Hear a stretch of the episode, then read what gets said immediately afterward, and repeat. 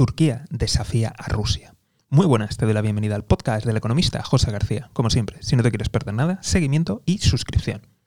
Hoy hablamos del desafío turco a Rusia. Y es que, verás, como te hemos comentado, Turquía está realizando una operación militar especial en el norte de Siria y también en el norte de Irak. Una operación contra los kurdos. Y la última noticia que tenemos al respecto es que ha declarado el cierre de su espacio aéreo a toda aeronave rusa, rusa que se dirija a Siria, tanto militar como civil.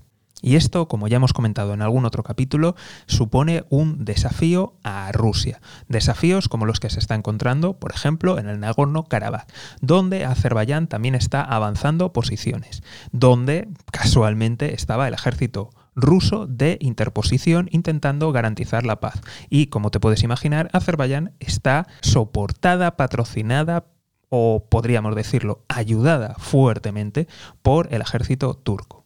Con lo cual vemos como la esfera de influencia rusa se está debilitando, mientras, pues bueno, rivales estratégicos como Turquía van aprovechándolo para ir metiendo cuchara en, en el terreno anteriormente ganado por Rusia.